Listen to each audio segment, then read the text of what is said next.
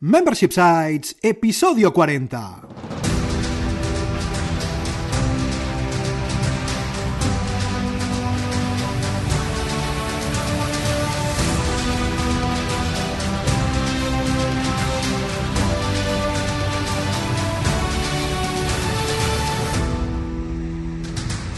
Buenos días, ¿qué tal? ¿Cómo estás? Bienvenido, bienvenida a Membership Sites, el podcast en el que entrevistamos a emprendedores que ya están obteniendo ingresos recurrentes gracias a su propio negocio de membresía.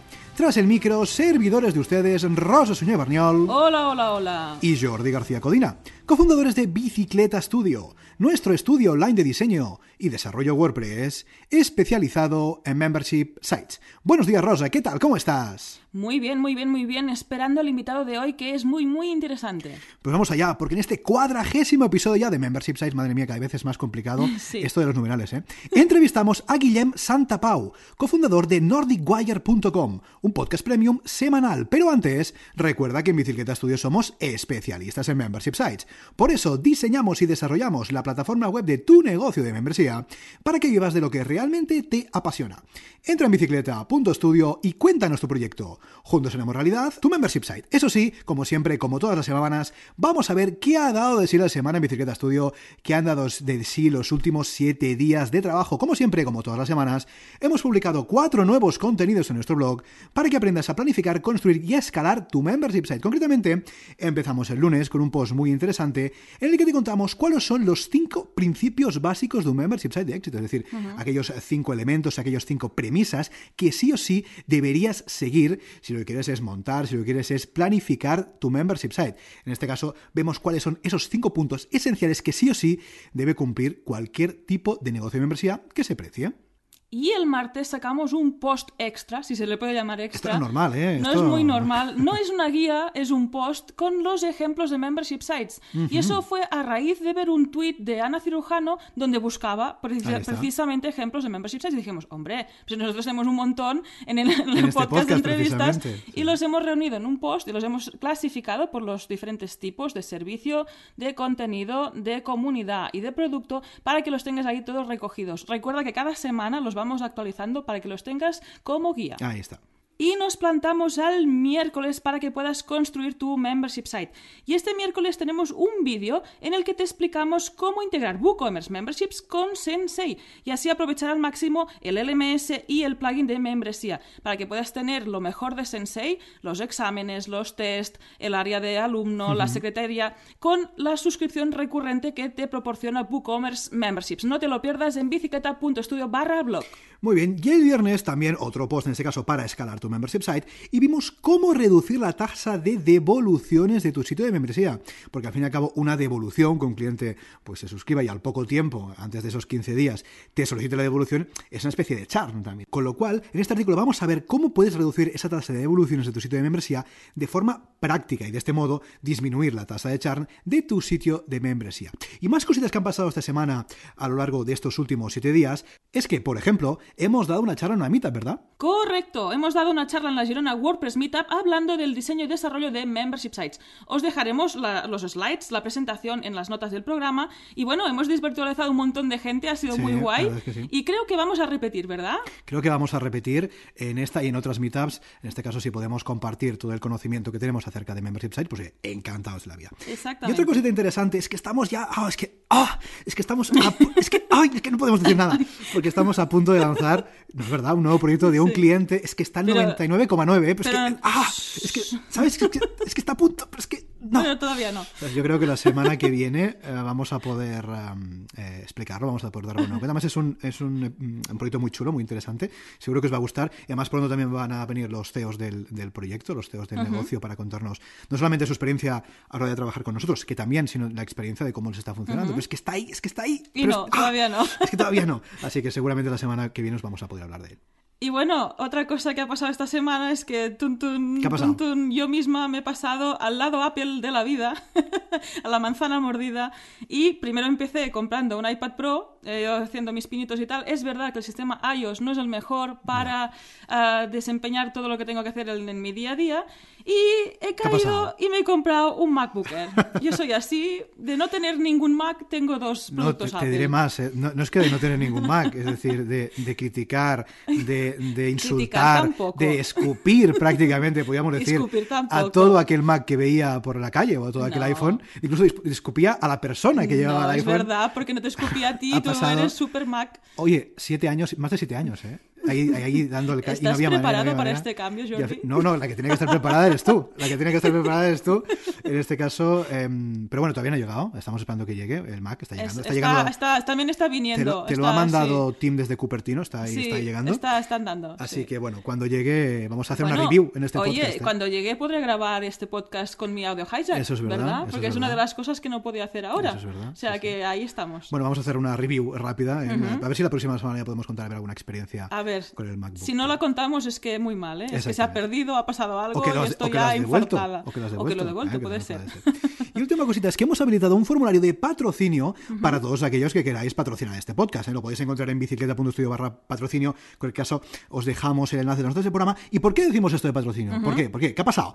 Pues ha pasado que a partir de hoy estrenamos patrocinador en este podcast. Efectivamente, han habido unos insensatos que han confiado en nosotros, que han confiado en este podcast para dar a conocer su producto y su servicio. Concretamente, tenemos a los amigos de witopi.com. Desde aquí, muchas gracias a Joan, a Joan Vega y a todo el equipo de Witopi por confiar en nosotros para dar a conocer Witopi. Witopi es un hosting, un proveedor de hosting. Concretamente, es uno de esos nuevos modelos de hosting llamados gestionado. Una de las ventajas de Witopi es que trabaja exclusivamente con WordPress, lo cual nos permite disfrutar de un servicio muy orientado a facilitar nuestro día a día con este CMS, con nuestro CMS eh, preferido. Claro, lo bueno que tiene Witopi es que son especialistas en WordPress. Y eso no todo el mundo lo puede decir. De hecho, hay mucha gente que lo dice, pero luego vemos que no es verdad.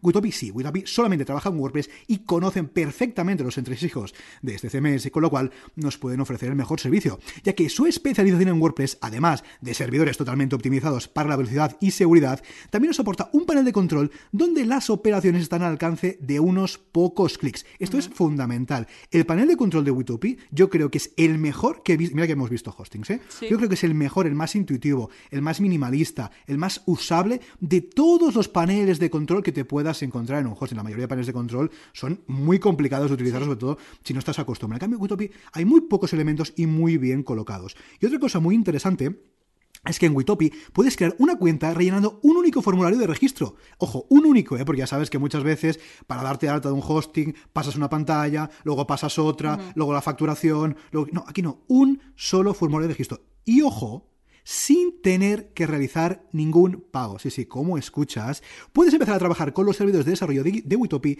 de forma totalmente gratuita. Ahora te vamos a contar cómo. Desde tu cuenta puedes gestionar y compartir los servidores de tus sites y los de tus colaboradores. Es decir, que puedes trabajar en tus sitios web, los sitios web de tus clientes, o si tú en tu negocio, en tu membership site, colaboras con otras personas, pues también podrías eh, colaborar desde la intranet de Witopi. Y lo que está muy bien, y lo que decíamos antes a nivel de, de usabilidad, es que con pocos clics puedes llevar a cabo las tareas más rutinarias y más necesarias en este caso dentro de un hosting. Por ejemplo, ¿qué puedes hacer? Pues mira, puedes clonar y crear entornos de staging donde hacer pruebas con un solo clic. Ya sabes que los entornos de staging son esos entornos de pruebas en los que tú puedes pasar tu sitio web, hacer los cambios que consideres y luego pasar la producción para no cargarte, para no liarla en tu web de, de producción. Otra cosa que puedes hacer con un simple clic, pues por ejemplo, acti- activar HTTPS, ya sabes, protocolo de seguridad SSL fundamental. ¿Qué cositas más puedes hacer con un solo clic? Pues mira, restaurar backups, esto es fundamental. En este caso, Witopi ofrece backups, es decir, copias de seguridad de tu sitio web de forma automática y las puedes restaurar con un solo clic. Es muy interesante que lo ofrezca, incluso más interesante que te lo haga tu hosting Sí. que no que tengas que hacer tú con un plugin. ¿m? Con lo cual, muy interesante.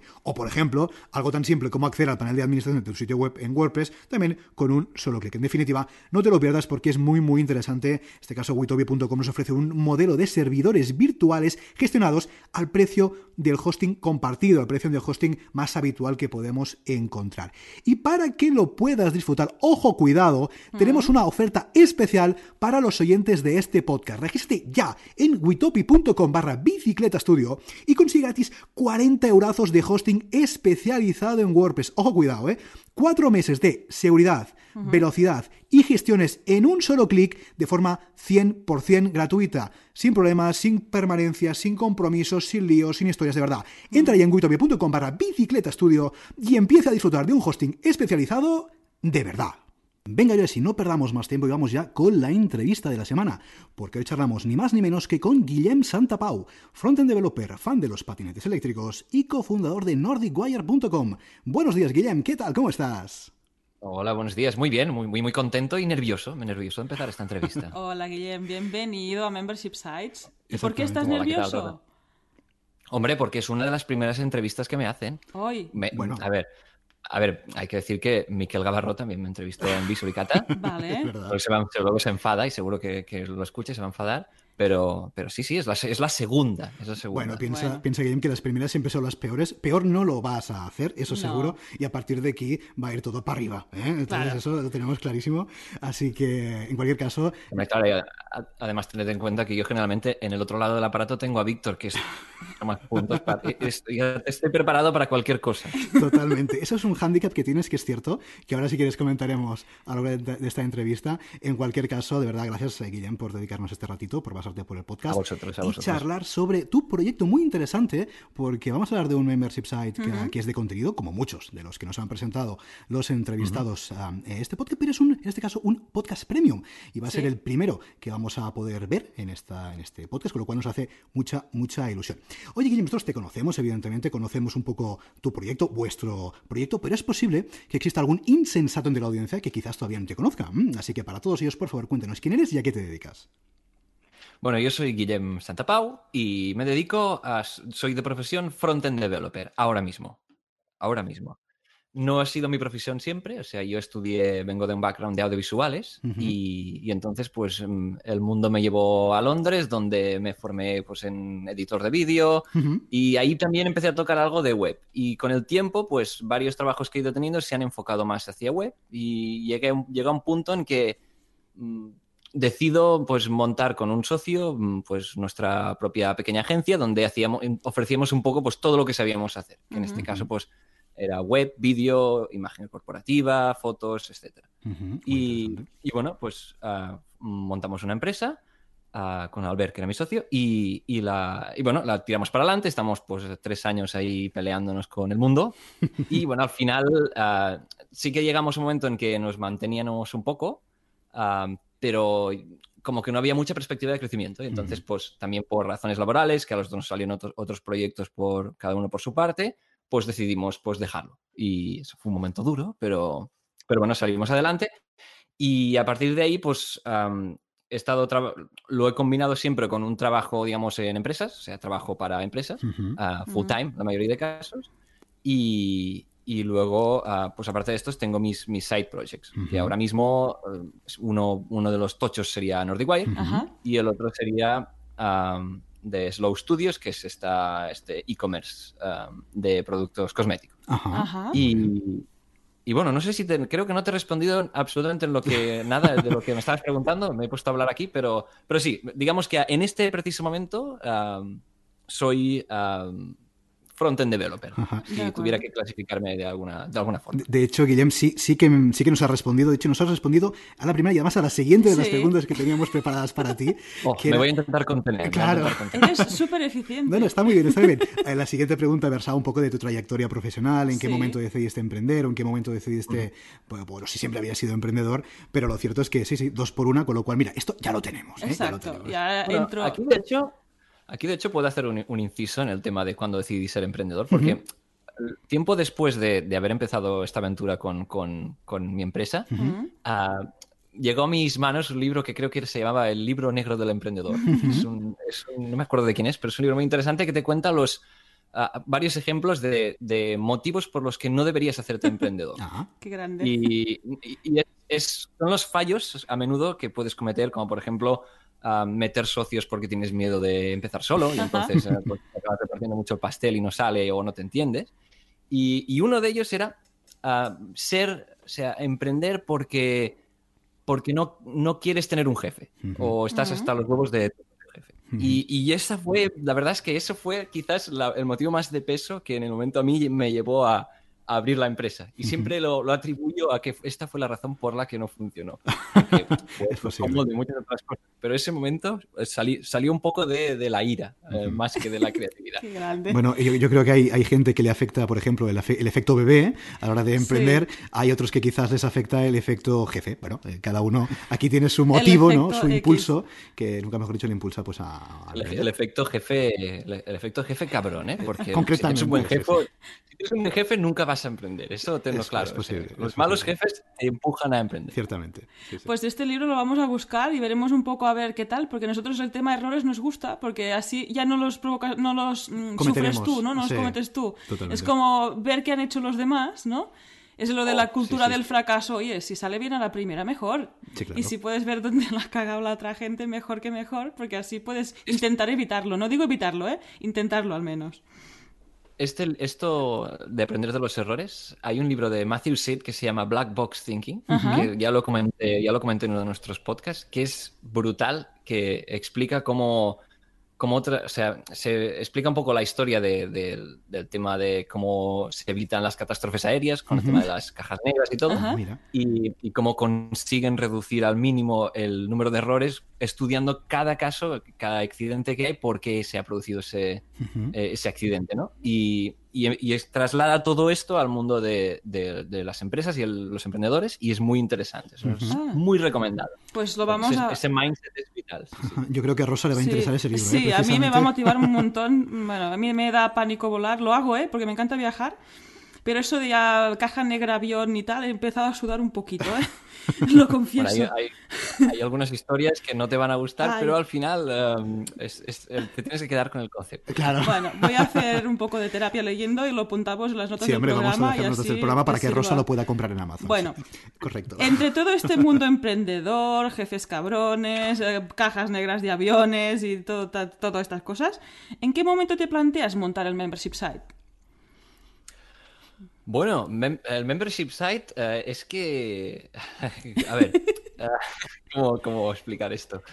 Voy a tener que mm, voy a tener que tirar la vista unos años atrás, Ajá. porque eh, esto, en realidad, parece que montar el membership site um, fuera la decisión como para decir, bueno, voy a- voy a- vamos a ver si esto nos da, nos da dinero, nos da un rendimiento, pero es que en realidad, um, digamos, el membership site vino después. Es decir, nosotros comenzamos la casa por el tejado. Si lo piensas bien como, como cuando vas a montar un membership site, tú primero tendrías una idea de qué es lo que quieres vender. Sí. y entonces, ah, pues, crearías, definirías muy bien el producto y quizás, pues, pensarías en, en una estrategia para darlo a conocer, como por ejemplo, yo que sé, harías inbound marketing. Y una vía de hacer inbound marketing podría ser crear un canal de YouTube donde hablaras de temas relacionados con el producto que estás intentando vender. Pues esta creación de este inbound marketing es lo primero que hicimos nosotros, sin ni siquiera saber cómo íbamos a monetizar. Bueno, Porque es que antes lo estaba pensando y digo, no, no es- la, la verdad es que esto no estaba previsto que fuera el producto, pero ha acabado siendo. muy bien. Entonces, el, en, bueno, todo esto empieza, pues, dos- 2016 creo que fue, que empezamos con Víctor el canal de YouTube, que él venía de hacer No es Asunto Vuestro, Sí. y, y, bueno, él- hablamos un día, bueno, hablamos casi cada día, pero, pero un día me comenta pues que está... Que, que- que quiere, que quiere probar un poco esto de YouTube y que le da un poco de, ¿ves? Un poco aquí el otro error del emprendedor, que Ujú. le da palo enfrentarse solo a- al tema de YouTube, que le, Ujú. le da palo hacerlo solo y que está pensando pues de hacerlo los dos y tal. Y entonces, bueno, yo al principio no lo veo muy claro, pero al final, mira, nos acabamos animando y sacamos pues los primeros vídeos. Ujú. y, y bueno, pues nos ve un poco de gente, porque sobre todo venía gente del podcast que, que arrastró, digamos, de No es Asunto Vuestro. Y, y ahí pues empezamos a, a, a recibir feedback, que es bastante positivo, y al final, esto queda muy cliché, pero sí que es verdad que cuando ves que, pues, que hay gente que, que está engaged con, con el contenido que haces y Ujú. que les gusta, pues, pues esto ayuda mucho al final y, y- y- y te, te ayuda a seguir para adelante porque en ese momento es lo único que tienes de, a cambio, digamos, es Sí. la, las palabras de la gente. Entonces, pues, am, esto lo, lo empezamos a hacer, pues mira, porque primero porque yo creo que tanto a Víctor como a mí nos gusta experimentar mucho con, con medios y, y- y esto, pues, los- a los dos nos gusta el, tema de los vídeos y todo y queríamos, am, pues, experimentar por ahí y a ver cómo iba y queríamos hacer algo un poco distinto que no se hiciera y, y- fue, saliendo, fue saliendo así. No, la verdad es que no, no planeamos muchísimo qué íbamos a hacer y íbamos como mm, evolucionando a medida que, que, íbamos funcionando. Y entonces, pues claro, um, uh, hubo un momento en que empezamos a poner anuncios en, en los, en los vídeos uh, y sacábamos pues algo de dinero muy poquito, uh -huh. muy poquito. O sea, eran cantidades irrisorias, pero, pero, pero algo sacamos. Y a partir de ahí pues empezamos a pensar, hostia, pues esto molaría monetizarlo. Claro, siempre tienes a la vista la idea del, del youtuber successful, ¿no? Sí. Que, que, cada día le llegan 50 cajas de, en casa de, de, que el último iMac, que no sé qué, que todo sí. lo prueba, que las marcas le pagan para hacer... Claro, pero esto al final siempre es, estás hablando, pues es como lo del el grupo de música de super éxito y luego los, sí. la, la, gran cantidad de grupos que no, que no, que no se escucha nadie. Bueno, pues nosotros estamos en esa gran cantidad. y entonces bueno, ahí, ahí empezamos a, pues, a crecer un poco, hacemos pues, colaboraciones con, pues, con gente que tenía canales más grandes y, uh -huh. y pues, vamos como rascando subscribers. Uh -huh. Hasta que, bueno, llega un momento que decimos, vamos a intentar monetizar esto.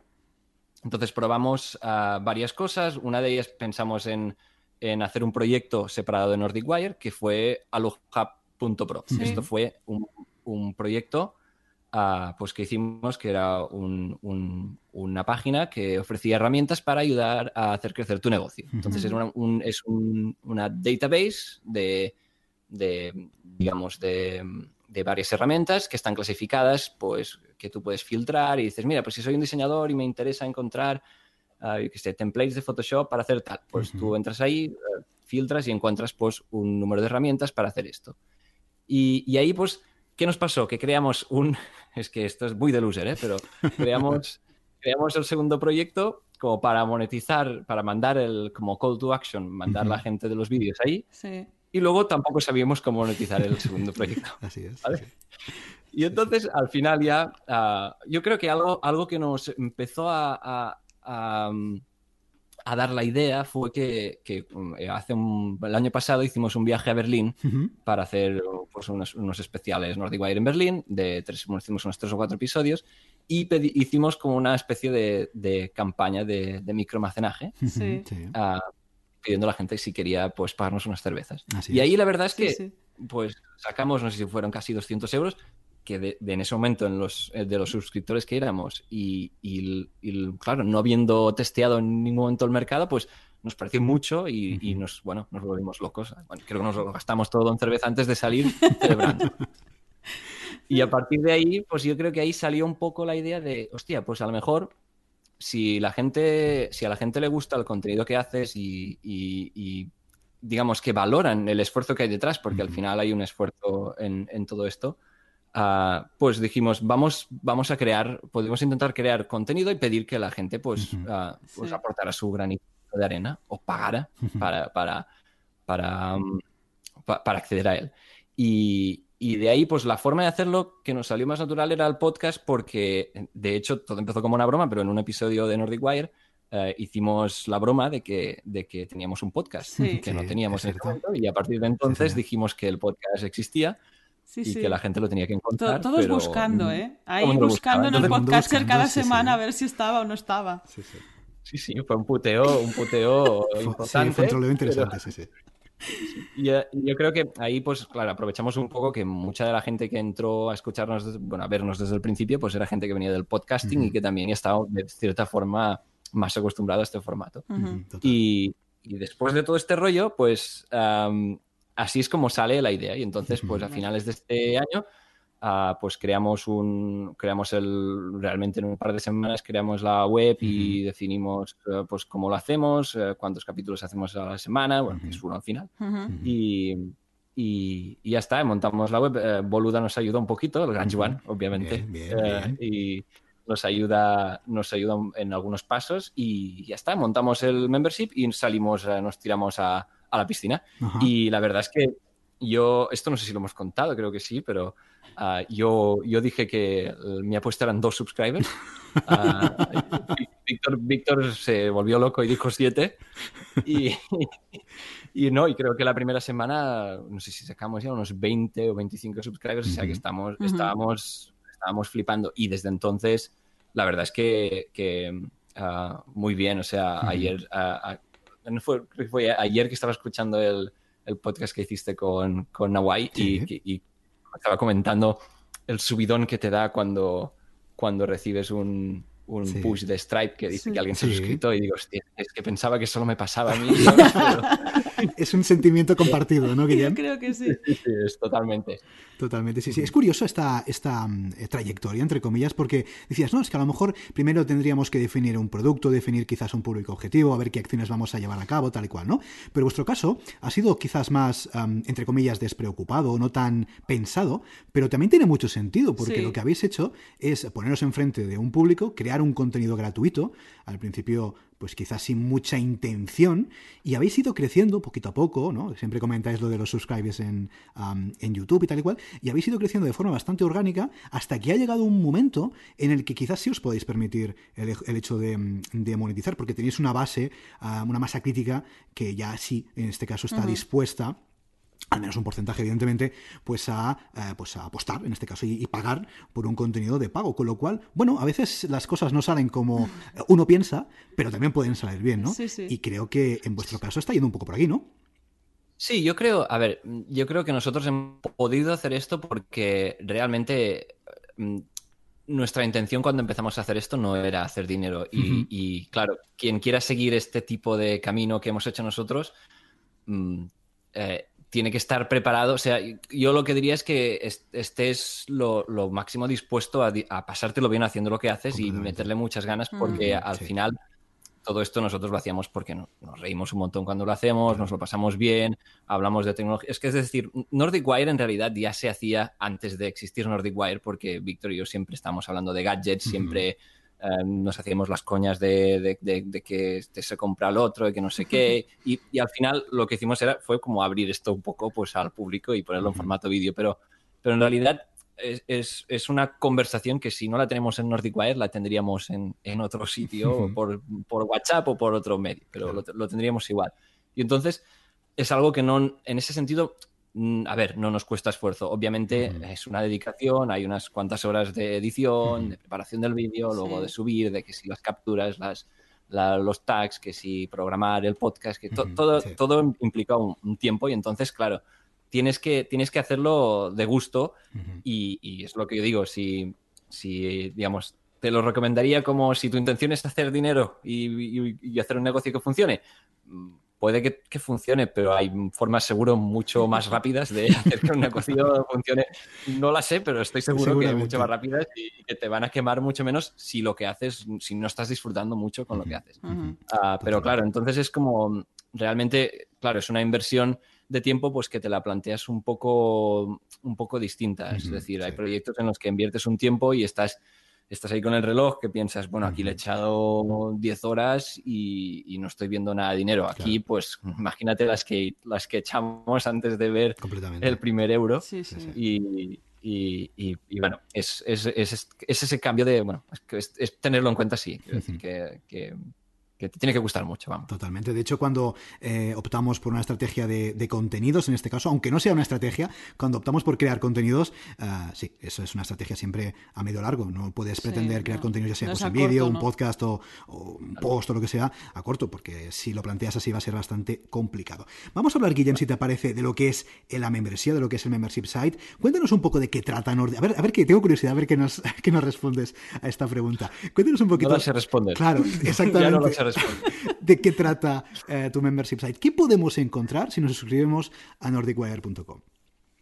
Bueno, esto hay varias cosas. Ah, ahora mismo, Nordic Wire es un podcast, es un podcast premio, es decir, que mm, tú puedes ver las notas del programa cuando entras y no estás suscrito, puedes saber de qué temas hablamos, ah, pero no se puede escuchar nada hasta que, hasta que se paga por el contenido. Esto también lo escuchaba, creo, en, en otros podcasts vuestros, que comentabais que es, que es interesante siempre dar un poco que la gente pueda probar el contenido antes de, pagar por él. En este caso, pues YouTube cumpliría esta función para nosotros, que es decir, es decir, pues damos a conocer que tenemos el podcast, que hablamos de esto y si quieren más, pues entonces pueden entrar y, ver el, contenido más extendido, si es que se extiende o no. Pero bueno, lo que, lo que ofrece el podcast Nordic Wire es una, o sea, en realidad es un poco, es una mezcla de, una extensión del, tema que hablamos esa semana en, YouTube, es decir, nosotros sacamos un vídeo semanal en YouTube y entonces sacamos un podcast semanal que va, en principio, atado a ese tema.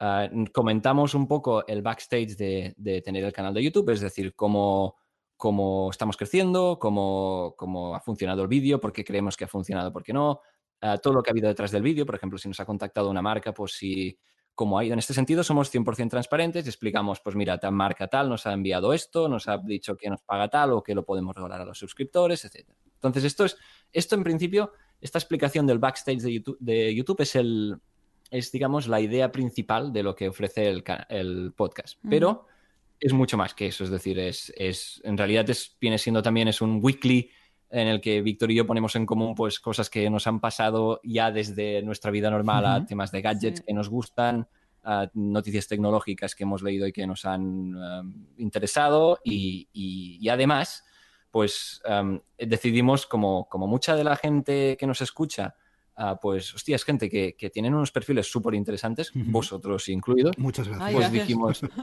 dijimos, hostia, es, que molaría mucho que, que, habláramos de, la gente que, está aquí en esta, en esta comunidad. Y entonces decidimos hacer la sección del oyente eh, en la que en la que, bueno, la idea pues es que la gente conozca a otra gente que está suscrita en este podcast porque, bueno, se ha quedado que nunca se sabe que, hostia, pues mira, justamente, mm, yo qué sé, me interesa mucho esto y no sabía nadie que lo hiciera y resulta que hay alguien que escucha esto que también que lo hace.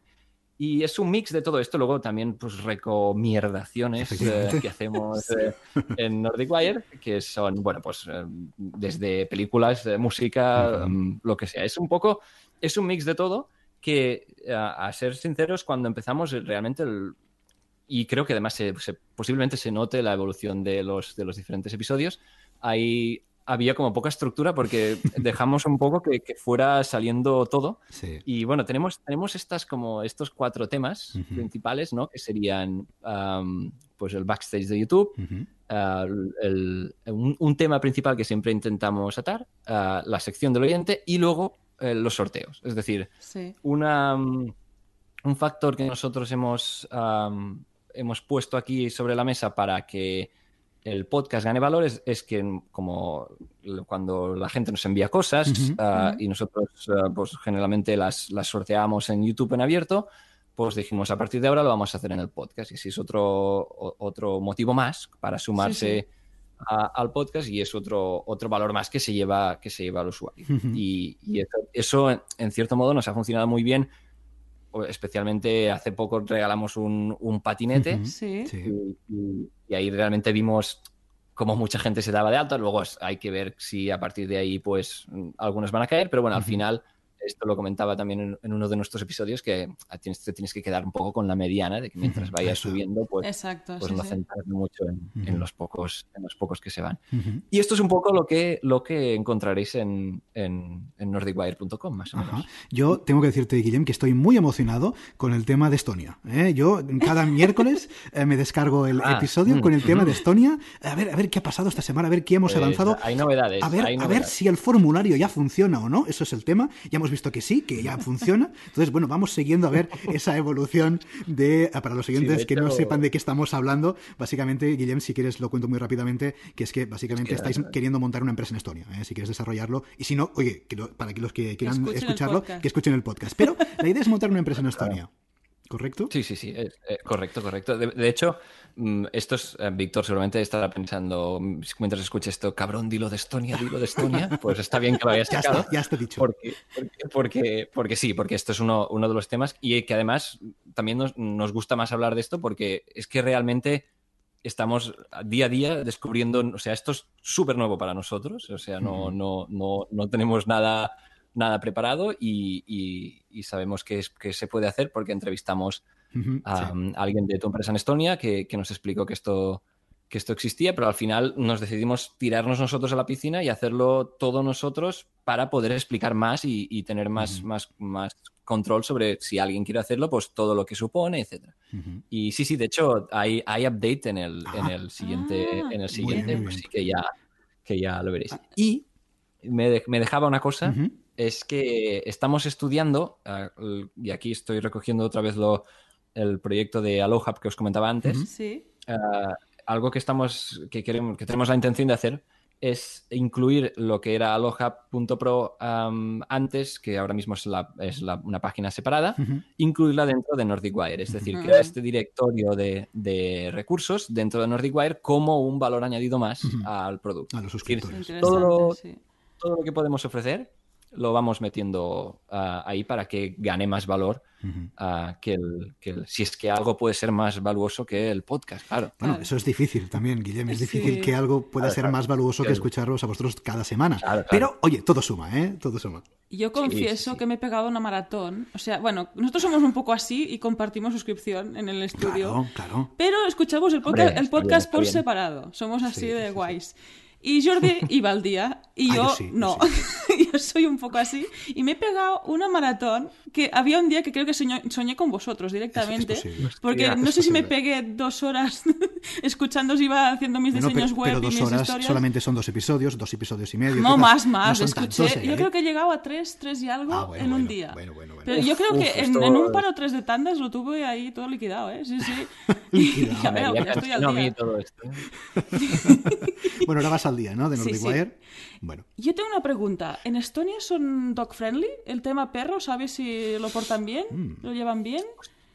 Ya, Pues no lo sé, pero claro, eh, el tema es... em, ¿Por qué lo preguntas? ¿Tenéis un perro y estáis pensando... Es- eh, sí, sí, es que creo que estamos ahí, Tenemos eh, sí. un perro y Y dos, gatas. gatas, Bueno, una sí. perra y dos gatas ahora mismo, sí, sí. Pero eso, ¿a eso por qué lo Bueno, dices? No, porque yo creo que pasaron un ratito por Estonia ahí, un medio Claro, año. pero la gracia de lo Es que, que no de lo hace que falta, cuentan, ¿no? claro, la gracia de lo que cuentan, no vamos a hacer spoiler, quien quiera escuchar que se apunte en nordicwire.com, evidentemente, la idea es no tener que vivir en Estonia. Eso es Eh, verdad. Vamos a dejarlo ahí, Bueno, vamos a dejarlo sí. ahí, vamos a dejarlo ahí. Claro, Nosotros, de hecho, eh, con, con Víctor, la intención es eh, hacer un viaje a Estonia y ver sí. cómo es Estonia. Cierto.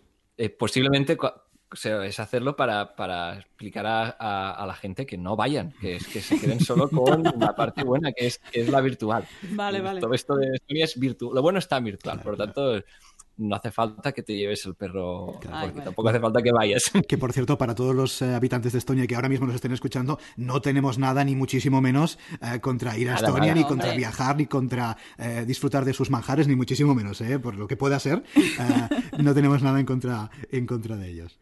De hecho, yo ahora estoy hablando sin conocimiento de causa. O sea, cuando vayamos voy a, vo- voy a poder hacer un, un review, eh, un unboxing sí, de, sí. de Estonia y deciros exactamente cómo, cómo pinta. A lo mejor es la hostia. Claro, Vale, vale. seguramente. sí. Nosotros os seguimos, ¿eh? porque esto nos interesa, Sí, sí, sí, nos interesa mucho. Oye, Oye, vamos a recuperar un poco estas sensaciones que antes has comentado de, de qué pasa cuando te llega un nuevo suscriptor.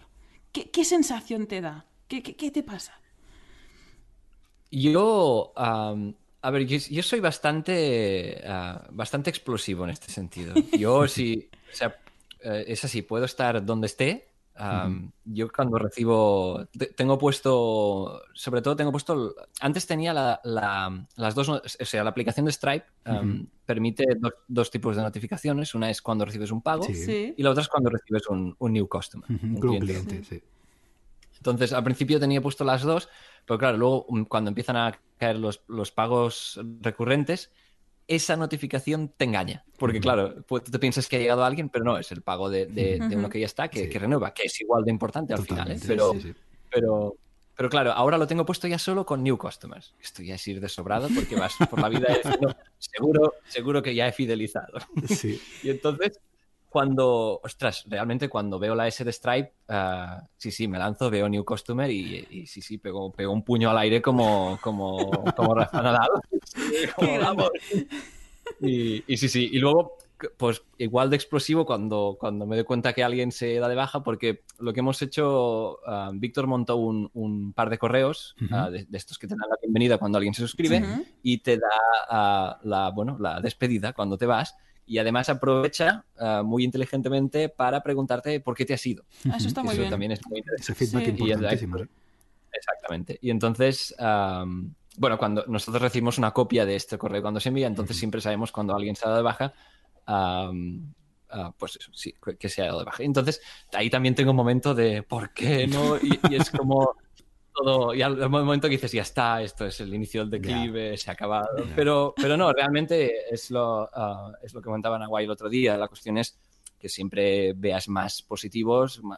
mientras tú tengas más customers, es, es, normal y tienes que aceptar y a ver que todos estamos en el otro lado, todos, todos hemos pagado por servicios premiums y, y, hay veces pues que por lo que sea pues no te va bien o, o, paras un tiempo y luego vuelves. Es decir, no es parte, del, parte de la evolución natural de, de ese tipo de productos. Completamente. El churn al final es inherente ¿no? a tener un negocio de membresía o de suscripción recurrente. Vas a tener eh, altas, pero luego vas a tener bajas. Lo, que decimos al fin y al cabo siempre es eso, ¿no? que la media vaya subiendo y que el resultado final sea más positivo que negativo. Eso es lo al final lo que te va a decir, lo que te va a revelar si tu negocio funciona o no. Y hablando un poco del negocio, en este caso de membresía, que tenéis montado en nordicwire.com, cuéntanos, Guillem, un poquito qué beneficios o qué cosas positivas le estáis encontrando. Ahora que ya vas ya un tiempecillo ya con el con el negocio, ¿qué, cosas positivas? Dices, mira, esto es bueno y me he dado cuenta desde que tengo un membership site. Cuéntanos alguna de esas cosas positivas que le estés viendo optar por este tipo de modelos de recurrencia, entre comillas. Ah, a ver, obviamente el, beneficio para mí mayor es, la frecuencia o la recurrencia en, ingresos, digamos. Es decir, que no, de alguna forma, mm, es menos, por ejemplo, yo tengo un e-commerce y sí que es verdad que el modelo e-commerce ah, es muy volátil. Entonces hay, hay, un mes que muy bien, otro mes que no tanto y que tienes que invertir mucho a veces en publicidad. Notas que sube, pero enseguida te caes otra vez. Es, es, mm, digamos, esa estabilidad es un poco más difícil de encontrar. Entonces, pues poder mantener una mediana de, ingresos que, que, digamos, que es un poco más fija, ah, más estable. Te, permite más estable, exacto, te permite mm, quizás planear un poco mejor, uh, pues mm, en qué lo vas a invertir o, dónde vas a estar a final de año, donde eh, te, permite quizás un poco manejar un poco mejor el budget que vas a, que vas a tener y en qué, en qué lo vas a invertir. Y entonces, pues claro, a partir, aquí por ejemplo en Nordic Wire, ah, ahora mismo, o sea, Víctor y yo obviamente no vivimos de Nordic Wire y todo lo que generamos de Nordic Wire ojalá, pero todo lo, todo lo que vimos de, eh, todo lo que generamos en Nordic Wire lo reinvertimos en el canal, ya sea Ah, pues ah, pillando cosas para hacer reviews, gastándonos en, en, viajes que al final los, los digamos, son viajes pues ah, como Estonia o como Berlín, en que podemos hacer pues entrevistas muy concretas o, o por razones eh, más, mm, o sea, digamos, ya no digo laborales porque no son laborales, pero, pero, pero digamos que todo va como reinvertido un poco en, en, el, en, el, en el propio proyecto, que al final claro, esto, este dinero antes era dinero que lo poníamos nosotros de nuestros bolsillos. y, esto, pues, en este sentido, pues, ya el hecho de pensar que, hostia, pues tú tienes esto y no, ya no te está, o sea, no te está costando nada, ah, es, una sensación de por lo menos de decir, bueno, ahora esto se aguanta, ¿sabes? Yo voy, voy haciendo cosas y, no, ya no estoy perdiendo dinero. Esa, esa sensación es como, bueno, mm, por lo menos cuando estás, cuando el producto que tienes es estar generando contenido, ya es mucho, o sea, se agradece, mucho. Obviamente, si llegas a un momento en que puedes hasta pagarte las horas que inviertes, ya, ya, bueno. Es la leche, ya, entonces. ya la, leche, pero sí, sí, Totalmente. Además, es lo que dices tú, ¿no? Si te puedes autofinanciar un poco con tu esfuerzo, pues pones, mira, por lo menos yo que sé, pago el hosting, ¿no? Pago el dominio, pago los viajes, pago los gadgets, pago... Ya no es un hobby caro, porque es que pasamos de que sea un...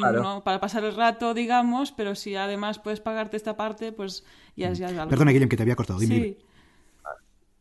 No, no, y, de hecho, otra, otra de las ventajas, más que nada es la misma ventaja, pero yo lo que, a mí personalmente, lo que, lo que me ha pasado con esto es que, claro, yo no, no había tenido ningún ejemplo de, de, éxito de membership site. Y, y es, verdad que es una, es una experiencia que si te funciona, empiezas como a ver las cosas distintas en otros proyectos que tienes. enseguida piensas, ostras, a lo mejor en este otro proyecto que tengo podría plantearme hacer lo mismo. Por ejemplo, enseguida me surgió en este proyecto de Slow Studios, también lo pensaba, digo, ¿por qué no, por qué no en el e-commerce pues generar una suscripción en la que pues sea pues lo mismo, tú pagas una, mensualidad y se te envían X productos de X categoría para que los puedas probar y luego pues a partir de ahí escoges los que tienes más, es decir, te hacen una selección. y, es verdad que, que, hostias, se te empiezan a abrir un poco... claro, porque son cosas que creo que hasta que no ves que funciona casi te cuesta creer que van a funcionar. Claro, sí, sí, totalmente. Y, no, y, no, y no, te lanzas porque piensas, ¿a quién va a pagar por esto? ¿Sabes? Claro, a mí me dices un año atrás la gente va a pagar por escuchar Nordic Wire y me dicho, vete a dar una vuelta. No, no, no, no lo hubiera creído. Y, y, Y sí, hostia, y, y sí. y ahora lo ves y dices, claro, realmente no sé si es, es este cambio en la mentalidad de, de- ¿no? de, de- de- de que, de que se, ace- se acepta de que, la, de que hay, veces, que la gente paga por, por, por contenidos y, sí, sí, sí. Yo Sí, creo y- que hay el que nunca va a pagar, o sea, existe el usuario de Internet que todo es gratis y no va a pagar nada, y otros usuarios que sí, que de hecho yo me cuento, apreciamos el hecho de pagar y tener una selección, ¿no? Porque Internet es una selva, o sea, al final tienes tanto contenido, Claro. tantas cosas, que es como, si tengo que empezar a bajarme música, que es lo que hacíamos antes, los super vintage, pues pago Spotify a cambio, ¿no? Claro, yo creo que también hay un punto aquí muy importante, es que habéis llegado al público que efectivamente está dispuesto a pagar. Quizás antes, no sé, quizás el público más concretamente, no lo sé, ¿eh? de YouTube, quizás no está tan acostumbrado a pagar por contenido. Puede ser que no. Sin embargo, ah, y creo que estáis llegando a un público, por ejemplo, nosotros mismos, como suscriptores de, de NordicWire.com, que sí estamos dispuestos a pagar Hmm. por determinado contenido que nos puede interesar, ya sea desde el punto de vista, me elemento, de nuestro negocio, de no- lo que sea, o incluso de entretenimiento, da igual, pero que Sí. estamos dispuestos a pagar por contenido, y esa es la clave, ¿eh? porque gente dispuesta a pagar, la hay. Esto, por ejemplo, lo- nos pasa a nosotros, por ejemplo, con nuestros servicios de diseño y desarrollo web. Nosotros tenemos ah, pues unas tarifas que están, por cierto, siempre lo decimos en la home de nuestra web, Sí. para quien quiera eh, pues, eh, consultarlas. Son unos precios, no son altos, pero son unos precios em, altos en este sentido. No son caros, perdón, son unos precios altos. Bueno, hay gente que nosotros nos, nos dijo cuando empezamos, es que nadie va a pagar por vuestros servicios cuando el primo le va a hacer, o el cuñado, le va a hacer el- la web por 300 euros. Bueno, pero te das cuenta Oh, que sí, clásico. claro, Sí. y además tú eso sí, lo conoces, pero sí que hay gente que paga. ¿Por qué? Porque hay gente Sí. que sí está dispuesta a pagar por algo de más calidad o algo que le puede beneficiar, en este caso, en su negocio. Pues esto es exactamente lo mismo. Yo creo que estáis llegando a un público que sí está dispuesto, en este caso, a apoyar, aunque sea, fíjate, por el hecho de apoyar vuestro proyecto. Fíjate, esto también pasa muchas veces con otras membresías. Es decir, a veces lo hablábamos también con Nawai que comentabas el otro día, ¿no? Am, hay gente que paga membresías por el hecho de apoyar, en este caso, el trabajo de un creador Sí. de contenido.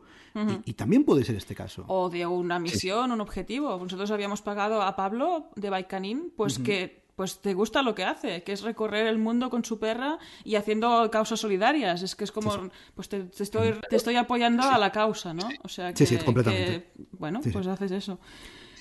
Es, esto, esto es muy interesante que lo digáis porque, de hecho, ah, el, el- el podcast al final fue una respuesta a una funcionalidad que nosotros no encontramos en YouTube. Es Ajá. decir, en YouTube no, no teníamos otra opción, mm, no teníamos, de hecho, una opción para monetizar nuestro canal con, con- con gente, o sea, con los suscriptores. Es decir, tú monetizas por publicidad, pero no por, no por los suscriptores que tengas o, o que quieran pagar para, ver- para ver un, un vídeo específico. Entonces, Ajá.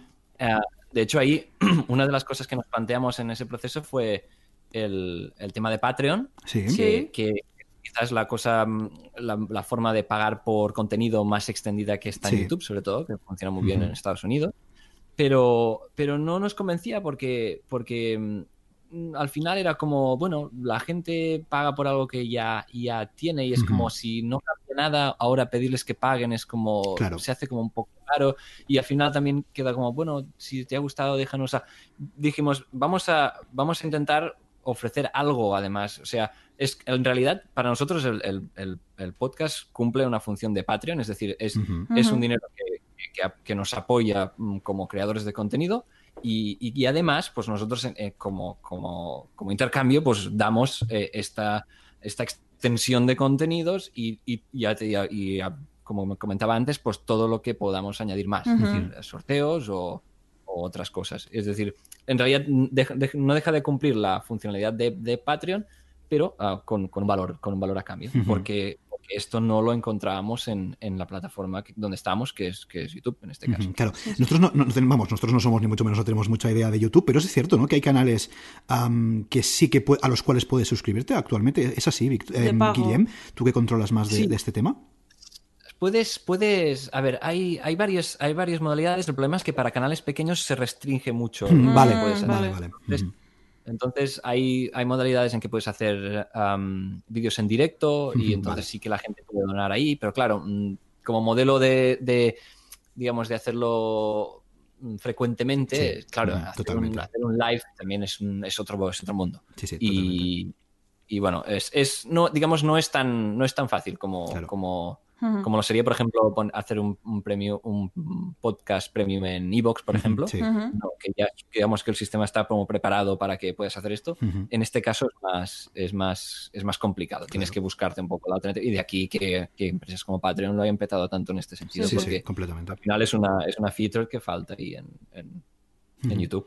Sí, es cierto en este caso que al final la mejor solución, y más en vuestro caso, que contigo que tienes la fortaleza de que tienes los conocimientos eh, para poder llevar a cabo la plataforma, que luego hablaremos de la parte técnica, pero bueno, vosotros podéis hacer en este caso un eh, membership site, en este caso un podcast premium, y tenerlo en vuestro sitio web, con lo cual pues allá no pagas unos fees, en este caso a Patreon, etcétera, etcétera, y el contenido es propiamente tuyo, ya no lo subes a la plataforma de otro, con lo cual eso es una parte muy importante y una fortaleza, en este caso en vuestro DAFO, entre, comillas, eh, que os permite hacerlo, pero es verdad que para otras personas que quizás no tienen este DAFO, una, dos, o nos contratan a nosotros o a otro profesional que les ayude, o si tienen, por ejemplo, el ejemplo que decías tú de, Patreon, aunque es cierto que en Patreon se basa bastante en apoyar trabajo que ya está hecho, pero es cierto que también Patreon, si no me equivoco, cuenta con un feed privado en el que tú ahí puedes colocar contenido ah, o crear contenido de valor premium. Pero es cierto que evidentemente no tienes la flexibilidad de la que puedes tener ahora tú mismo en tu web. Claro, porque tú puedes hacer lo que quieras. Claro. Entre comillas.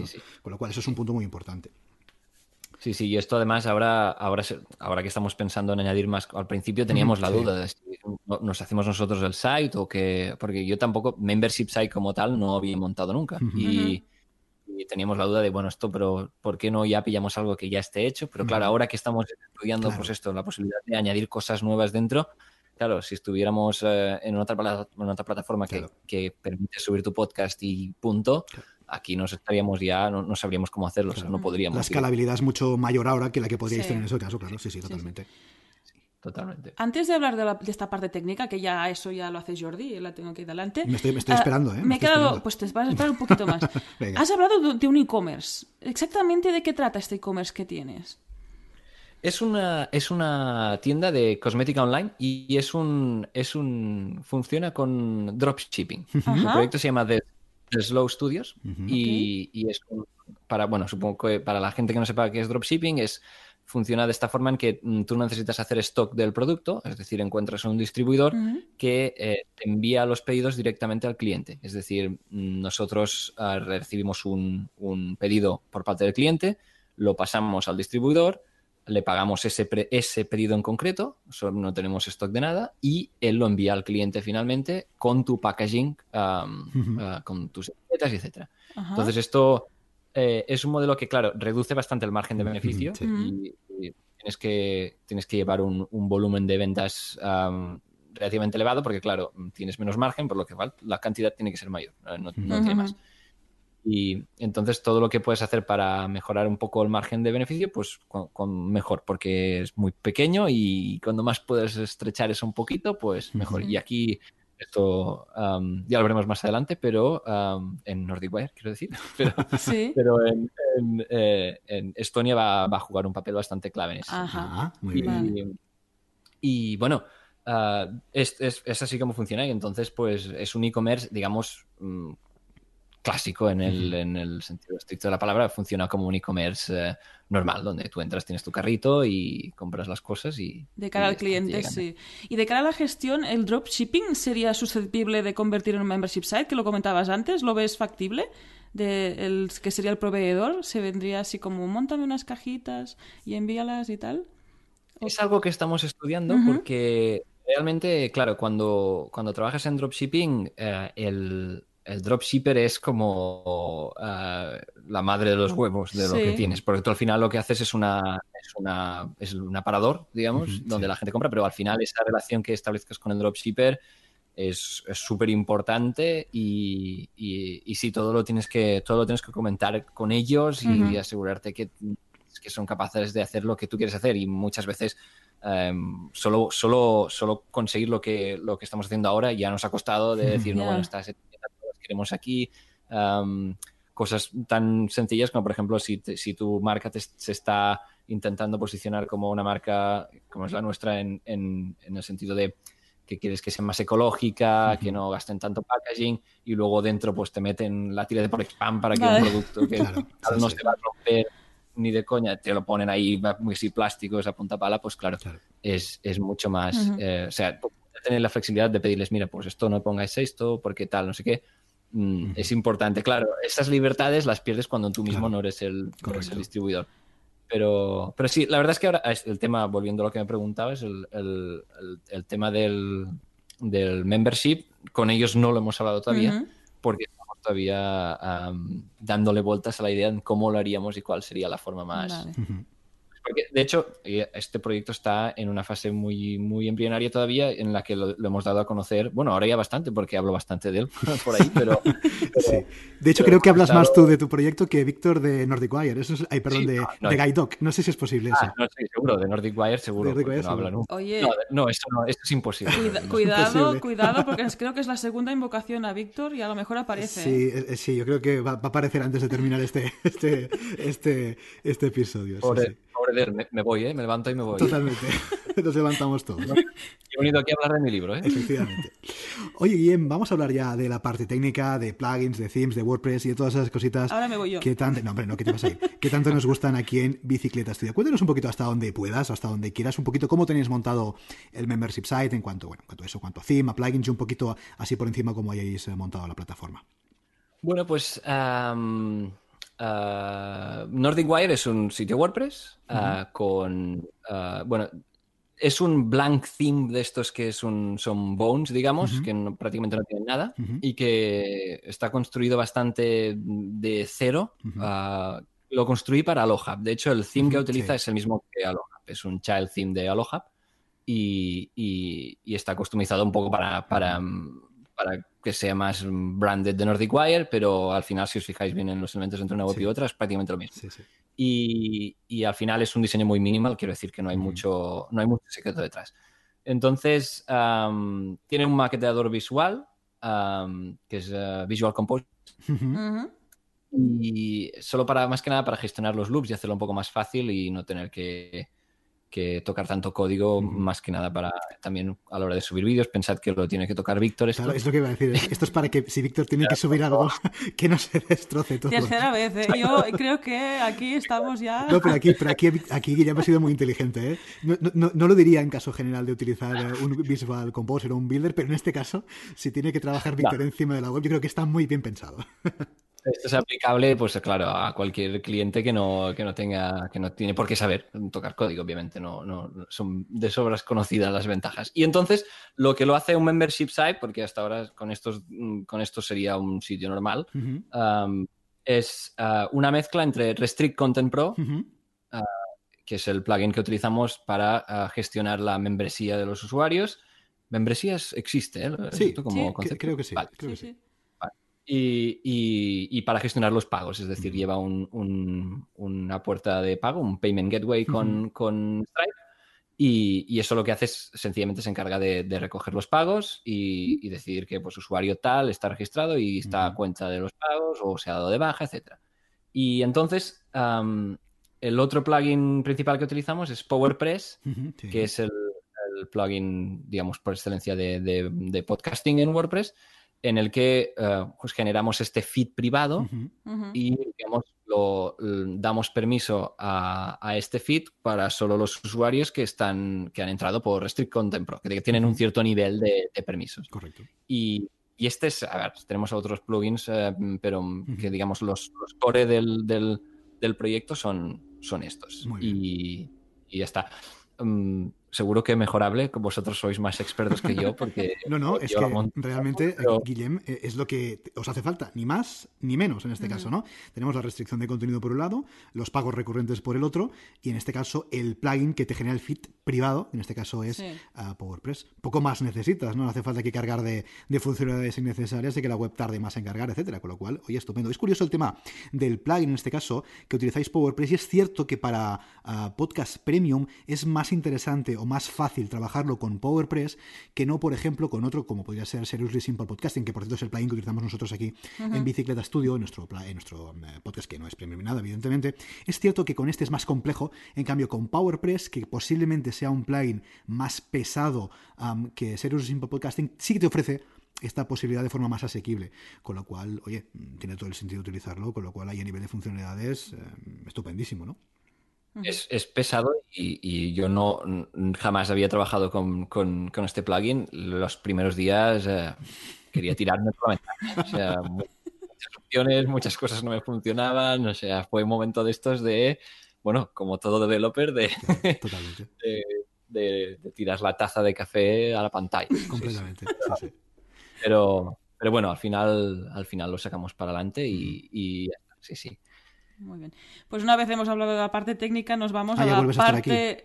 Ya Sí, he vuelto, he vuelto, he vuelto Ah, así. vale, vale. Voy, No, es que no- no voy te había visto, escuchando. no te había visto. Es que yo la parte técnica sí que toco cositas, toco código. Yo de hecho le digo, Jordi, créame unos campos personalizados, ¿eh? Y así entro yo el vídeo y tal. Claro, pero los campos. per- Sí, claro, pero eso Yo lo hago tocar sudar. código. El que crea los campos personalizados es el que toca código. Ya, tú. El, el que no crea. El que, claro, el que rellena el contenido no toca código. Ya, ya. Claro. Yo te lo pido, digo, campos personalizados. Venga.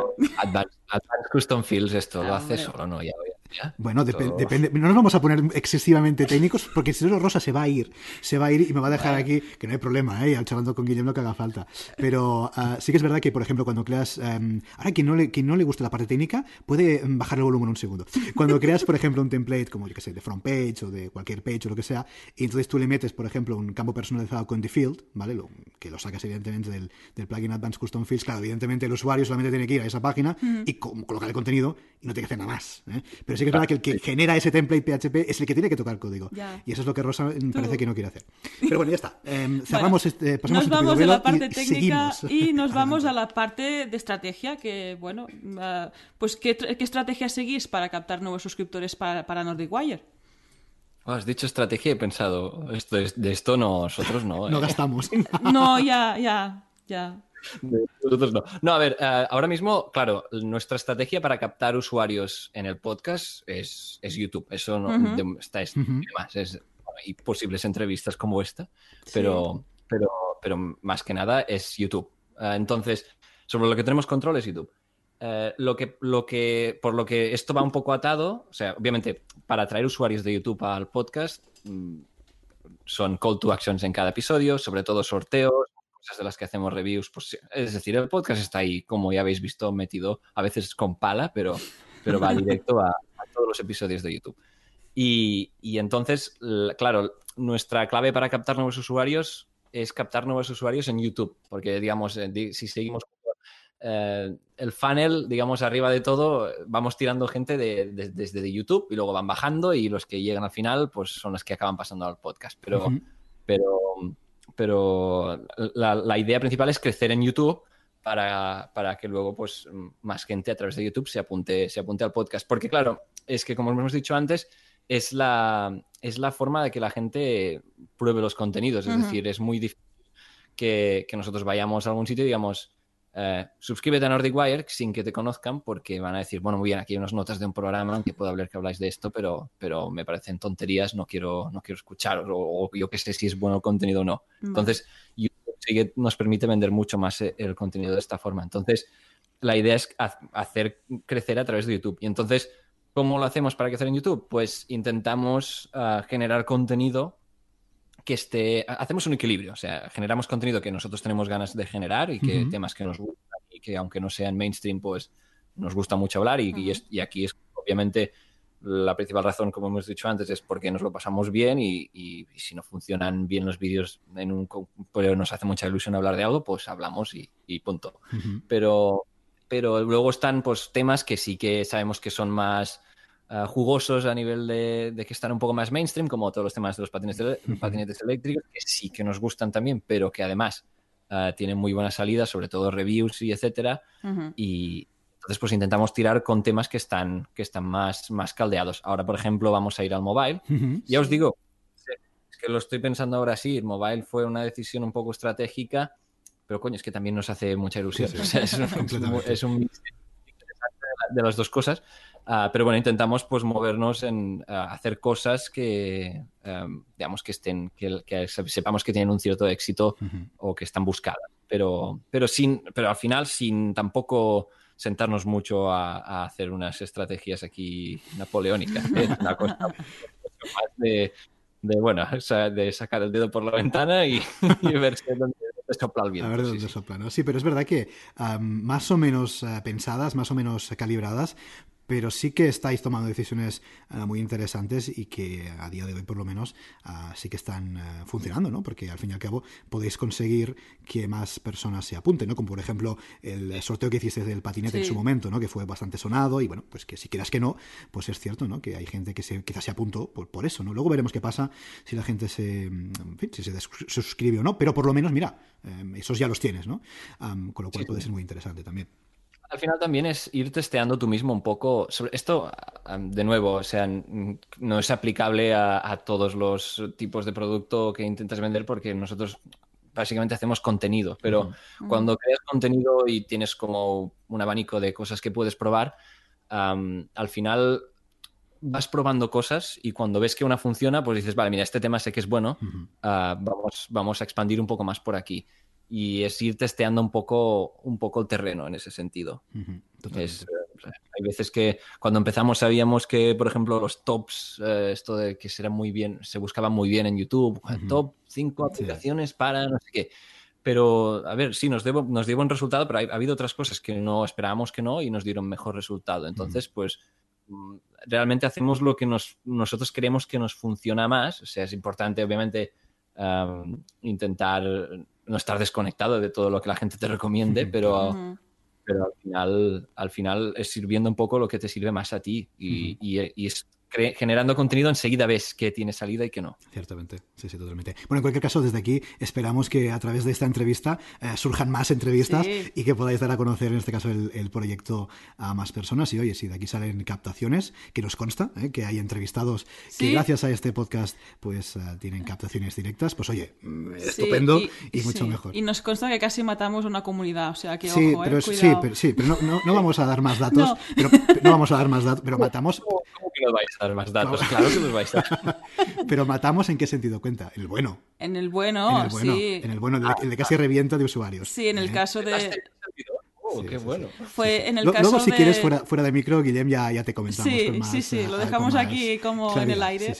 No, porque eso, eso ya es, eso, no, hombre, esto ya es em, privado ¿eh? vale, de, vale. un emprendedor y no vamos a contar, evidentemente, eh, datos que él no ha contado en este podcast. Eso es ¿eh? verdad. Con lo cual, muy interesante. Oye, Guillem, vamos a hablar un poquito de los suscriptores, en este caso de NordicWire.com. ¿Qué os comentan los suscriptores? ¿Os dan feedback? ¿Os dicen, em, porque me consta que en, YouTube sí que tenéis un cierto feedback, bueno y a veces no tan bueno, pero los suscriptores concretamente de NordicWire.com os dan feedback, os comentan eh, cosas que les gusta pues, que, hagáis o que no les gusta o que les gustaría que trataseis determinados temas. Cuéntanos un poquito qué feedback, ¿no? ¿Cómo respira un poquito la comunidad de nordicwire.com?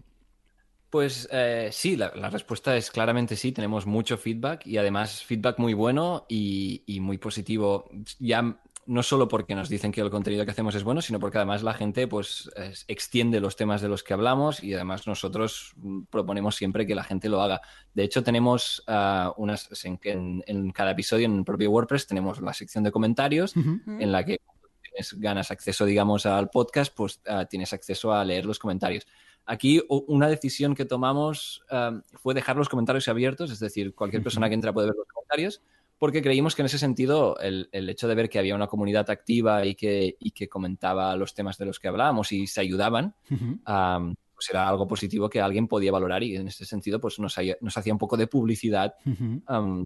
porque el feedback siempre es muy positivo y ya te digo, y, hay una, hay, creo que hay una relación entre usuarios que, que todos se ayudan mucho y nosotros mm, ya te digo, en este sentido, en el, podcast somos muy transparentes y, muchas veces hemos tenido la cara dura de pedir ayuda por algunas cosas directamente y, la gente muy maja, a todos nos contestan siempre y, esto es de agradecer muchísimo. O sea que sí, tenemos muy, muy buen feedback y es más, el, feedback muchas veces retroalimenta los siguientes... Em, los siguientes episodios y es algo que tenemos ahí incluido totalmente y muchas de las propuestas que nos han dado las hemos hecho o, muchas están en proceso de hacer. No, claro, tenemos el tiempo que tenemos. Bueno, Víctor tiene mucho, pero yo no. Sí, sí, sí, es, lo que tiene. Cuando tienes más dinero tienes más tiempo habitualmente, ¿no? Eso suele ser así. Ahora veis, ah, que, ahora veis que este odio, este odio no va por guion, ¿eh? Es, sí, sí, es, así, es así. Está, Es, orgánico, es orgánico. Cuarta vez, ¿eh? yo creo que le van a pitar los oídos, le está pasando Sí, de, hecho le están ¿eh? pitando ahora mismo. Eso, esto, es exactamente, es exactamente así. Oye, Game, salimos un poquito del tema de, de, este, de este podcast, salimos un poquito de nordicwire.com. Cuéntanos alguna herramienta, alguna herramienta técnica digital que utilices eh, para tu negocio que consideres imprescindible, que digas, mira, yo sin esto no podría trabajar, ya sea pues un software o un hardware, alguna herramienta que digas, mira, y esto es imprescindible para mi día a día. Mira, una, una que de hecho vamos a hablar dentro de poco en nordicwire.com eh, es um, Notion, que la conocimos hace poco. Es, una, No sé cómo lo clasificaría. De hecho, tuve problemas para explicarlo en el propio vídeo, pero, eh, pero la tengo aquí delante para, porque me, he apuntado cuatro cosas que ya he comentado para esta entrevista. Y es, un, es una especie de... Mm, ah, es, un, es, un, organizador de información, un poco al estilo que te permite como crear subsecciones, subpáginas de, para ir añadiendo pues datos que tú quieras guardar, por ejemplo, yo qué sé, ya puede ser datos personales o, profesionales, es decir, tienes diferentes workspace y además te permite em, pues crear también to-dos list, em, modificar los formatos del texto para que, para que se parezcan, ya te digo, tengas checkbox para marcar cosas que quieres hacer, programar eventos, etcétera. Está, eh, la verdad es que está muy bien y además es muy minimalista y, yo venía de sistemas, o sea, yo estaba utilizando más a nivel personal Asana y, por ejemplo, en trabajo utilizo Jira, que son sistemas de gestión de proyectos bastante hardcore y bastante... sí, son, son como muy farragosos de utilizar, muy, muy Ah, no sé cómo decirlo ahora. Sí, sí, eh, más complejos y más. Uh, tiene, más funcionalidades, es, es más, un poco más complejo. Exacto. Y al mismo tiempo poca flexibilidad a la hora de creer. Porque a veces lo que quieres hacer es, bueno, quiero crear un recordatorio aquí, punto, y ya está, y no, no quiero vivir la, la, vida. Pues esto, en, en, cierto modo, te permite ser todo lo simple que quieras, pero escalar bastante a cosas más complejas. Entonces es muy para mí, y esta ya os digo, es una herramienta relativamente nueva que hace un mes que utilizamos y la utilizamos en Nordic Wire, pero también la, utilizo para mis proyectos personales y me ha librado de, varias aplicaciones. Por ejemplo, yo utilizaba Google Keep, ah, Asana, todo, esto, todo, esto, me lo he movido a, Notion. O sea que, me ha permitido quitarme de encima varias, varias aplicaciones. Y una que la he comentado mil veces, pero que es la cosa más sencilla del mundo, pero que ha ha hecho un boost de mi productividad uh, por 10. Es una aplicación muy simple que se llama Flycat, ah, que es, un, es, una aplicación para Mac. ¿Sí? Lo único que hace es te añade un portapapeles en, uh, cuando copias cosas. Sí, cierto. copias una frase y luego copias otra, pues puedes pegar la, la anterior o uh -huh. esta. Entonces puedes tirar como, como 100 veces atrás um, cosas que has copiado. Esto para, para gente que trabaje con código, para mí es genial, porque es como, es, es, se ha convertido en mi propia memoria RAM a corto plazo. Y entonces yo voy copiando cosas ahí y luego cuando digo, hostia, um, esto me lo apuntado en algún sitio, pam, pam, pam, vuelvo para atrás. Son como para guardarme cosas ahí que sé que no voy a necesitar tener guardadas siempre, pero que, que, hasta antes muchas veces lo hacía en un blog de notas y me iba sacando cosas de ahí. Pues ahora esto me va perfecto. Y para copiar trozos de código arriba abajo, es genial. Es muy sencilla, ¿eh? O sea, no tiene una aplicación que digas, hostia, qué pedazo de software, ¿eh? O sea, lo jodido es que lo podríamos haber hecho nosotros, seguramente. Sí, seguramente, pero alguien fue más listo y se adelantó. Sí, sí. Totalmente, muy bien. Vamos a tomar nota. La verdad es que uh, conocemos las dos. No, no, las, no, utilizamos ninguna de las dos, pero sí nos conocemos. Y es verdad que la de Notion, por ejemplo, es bastante novedosa porque hace como una semana o así, o un par de semanas, que vengo viendo gente que la, que la recomienda mucho. ¿eh? Con uh -huh. lo cual, a lo mejor sí que habrá que darle. ¿Esta la vamos a probar? Sí, no, a lo mejor sí, habrá que darle un vistazo. Además, creo que o sea, no soy la mejor persona para venderla porque estoy seguro que hace muchísimas más cosas de lo que, de lo que yo he necesitado. ¿eh? O sea, hay pero que eso es un valor añadido además, porque o sea, seguro que hace muchas cosas que posiblemente queráis hacer y yo no sé qué hace, pero se podrán hacer seguramente. Venga, pues va, vamos Permite a, a ponernos deberes y lo vamos a mirar. Sí, sí. Y lo probamos. Correcto. Yo la parte del Flycat no puedo probarlo porque todavía tengo Windows. Sí, o sea, es, que bueno, ahí nadie, no... es, nadie, es, perfecto. No, es lo que tiene. No, no. Esto es, así, esto es así. Es que aquí tengo que. Soy sí, el, pero, somos el sí, yin y el no, yang. Pero, pero, pero cuenta, pero cuenta que, en, en, qué dispositivo estás viendo el guion ahora mismo. Bueno, sí, ¿Eh? Eh, en fin. Que... Bueno, que de hecho lo vimos el otro día en una foto en Instagram. Sí, tampoco es que creo sea que me porté muy bien durante las Navidades, el año pasado, no sé qué ha pasado. Y un usuario de Windows ha saltado directamente a iOS y tengo un iPad Pro y, Ojo, y cuidado, estas ¿eh? cositas. No es que saltemos de, Mac, eh, de Windows a Mac, no, no, saltamos de Windows a, a, a Sí. iOS directamente con un iPad Pro. O sea, que, ya hecho es el doble salto mortal Sí, un tirabuzón que no sé dónde va a con acabar. tirabuzón. Pero... Sí, imagínate el cambio. Pero bueno, sí, sí, oye, cada uno. ¿Eh? No, yo ya hablando de herramientas, o sea, no, si a mí quitas el Mac y ya está. Todo esto no, No tiene, este sueño no no hubiera... tiene sentido. No, no, no. Sí, sí. ¿Cuál, tienes, no. ¿Cuál tienes, Guillem, de Mac? Ah, ahora mismo tengo, de hecho es un Mac del trabajo, es un. MacBook Pro de 13, Ujú, pequeñito. muy bien. Am, ah, creo que es bueno, de los últimos que, que hay. Luego tengo mío un, un MacBook Pro de 15, pero es bastante más antiguo ya. Sí, sí. Muy bien, estupendo. Pero bueno, he tenido, he tenido la suerte que en, en los últimos tres cursos mm, han venido con, con Mac included. Ah, mira. Ah, o bien, sea muy que bien. Esto está- bueno, en cierto me ha estado bien o no, porque, porque justo antes del, de- del primero me, me había comprado el Mac y es un Mac que pobre lo he tenido sentado en casa siendo un brick. Pero bueno, Vale. Oye, yo lo que estoy viendo es que se vende bien estos productos, que es la diferencia, bueno, hay muchas diferencias, pero también que siempre guarda el valor, ¿no? El tema del Mac y... Que si te lo quieres vender de segunda Sí, mano, entre no comillas, problema. puedes Sí, sacar sí. un valor bastante interesante. Bueno, si fuera pragmático, si fuera pragmático, ya lo hubiera hecho, de hecho. Pero siempre está esa teoría de, bueno, siempre estoy ahí pensando, ya, pero es que seguro que lo vendo hoy y mañana me echan. Y- vale, es más de... Bueno, pero si te echan no hay problema, Guillem, porque si es te, el comodín. si te echan como habréis generado tantos ingresos con Nordic Wire, pues te vas a comprar otro, no hay Sí, ningún problema. Claro. Eh, Sí, sí, o nos lo enviará Apple directamente. Para que hagas una review, claro, claro. Como a Sí, Fernando, claro, como a claro. Fernando de 5x1, ¿no? De Apple 5 pues igual, lo mismo, nos van a mandar para que... No, Fernando, Claro, Apple, Apple en este sentido no suelta, pero no afloja ni un. no afloja nada. Ni una no. Eso, eso es la leche, No, ¿eh? Sí, lo comentaba, eh, que Sí, después Fernando, que es como el. que, ah, bueno, ahora es la manzana mordida, es Sí, como el canal Mm. puede ser más grande en España. Pues sí. que va, que va. No, O sea, em- tienen suerte de que les envíen ah, notas de prensa de cuando van a sacar algo, pero están sí. prácticamente. o sea, eso- que es un- todavía más mérito porque se lo tienen que picar todo mm, como, como desde el mismo nivel que nosotros. sí, es sí, decir, sí. Trabajar con Apple es Sí. curioso en ese sentido, sí, sí. Bueno, al menos es, es verdad que, que da las mismas oportunidades o se las quita a todo el mundo por igual, ¿no? Con lo cual, bueno, por mí... Oye, Correcto, sí, sí. para ver si Apple los escucha o no, vamos a sacar la bola de cristal, Ah, que es el momento bola de Vamos crisca- allá, de cristal. Hemos hablado del pasado, hemos hablado, estamos hablando del presente, y ahora vamos a hablar del el futuro de NordicWire.com. ¿Cómo lo ves, Guillem? Uy. ah, bueno, ¿cómo lo veo? Mm, hombre, ahora mismo lo veo mejor que, que hace, que hace un- unos cuantos meses en los que Ujú. realmente no veía dónde íbamos a ir. Ah, bueno, lo, lo veo, lo veo creciendo. eh, me- mm, no creo que sea igual porque tanto Víctor como yo somos em, mucho de, de- de probar cosas muy distintas y volvernos locos y, y jugárnosla y, y hacer cosas muy diferentes. Es decir, estoy seguro que habrá dado unas cuantas vueltas ya, ah, cuando sea, no sé si en dos, tres años, será muy, algunas cosas habrán cambiado bastante.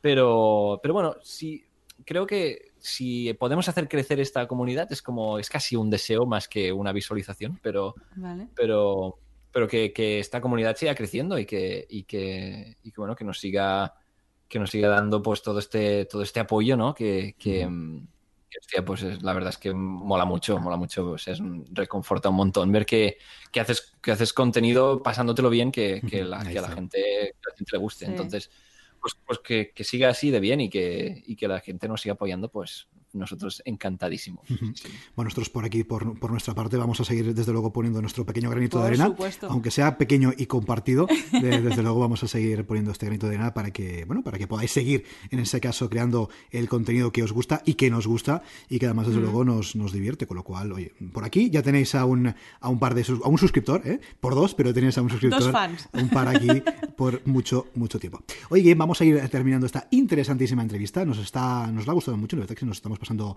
muy bien, estamos aprendiendo mucho de tus, ah, de tus, ah, todo aquello que cuentas. Eso sí, antes de terminar, como siempre, cuéntanos dónde podemos encontrarte, página web, redes sociales y todas esas cositas. Bueno, pues podéis encontrarme en Twitter, es gsantapau y eh, bueno, en nordicwire.com, aquí es donde está todo, el- el- aquí es donde está el pastel. Eh, luego el canal de YouTube Nordicwire Ujú. Y también para quien esté interesado en el e-commerce de productos am, cosméticos en theslowstudio.com. Perfecto, pues vamos a añadir todos estos enlaces en las notas, que así va la, quien quiera va a ir directo y ver todos los proyectos. Y nadie se va a perder. Exacto. Pues muy bien, Guillem, muchas gracias de verdad por haberte pasado por el podcast. Gracias por todo tu tiempo, por todo lo que nos has eh, contado. La verdad es que tenemos ganas de charlar contigo para hablar de, tu proyecto, porque la verdad es que, de vuestro proyecto, porque la verdad es que, que nos gusta mucho. Y desde que habéis eh, lanzado el podcast, pues, eh, en fin, podemos colaborar en este sentido, un poco como decíamos antes, ¿no? Por nuestro granito de arena para este. Así que de verdad, muchas, muchas gracias por eh, pasarte por aquí. Y nada, como siempre decimos a los invitados, eh, te emplazamos si quieres o si queréis, dentro de un tiempo, dentro de unos meses o cuando consideréis, a volver a charlar, a volver a, sentarnos a charlar un rato, a comentar esas novedades, ese futuro que vislumbrábamos para nordicwire.com, pues que sepas que estáis más que invitados en un futuro para hablar de lo que haga falta. Muy bien, muchas gracias por la entrevista y sobre todo por apoyarnos. es un placer, la verdad es que un placer y un gusto, nos lo pasamos bien. Gracias, Guillermo, estamos en contacto. Un fuerte abrazo. Adiós, muchas gracias. Hasta luego. Y hasta aquí el episodio número 40 de Membership Sites. Recuerda que puedes encontrar todos los enlaces mencionados en bicicleta.studio barra 40. Por cierto, si quieres ser el próximo entrevistado y así conseguir más visibilidad para tu proyecto, contacta con nosotros que no mordemos y estaremos encantados de la vida de invitarte al podcast. Gracias por tus valoraciones de 5 estrellas en iTunes, por tus comentarios y me gusta en iVoox, por los likes, por suscribirte al canal de YouTube, por seguirnos en Spotify y por compartir este episodio en las redes sociales. Gracias a tu apoyo, juntos podremos llegar a más emprendedores y ayudarles a obtener ingresos recurrentes gracias a su propio negocio de membresía. Así pues, nada más por hoy. Nos escuchamos la semana que viene. Adiós.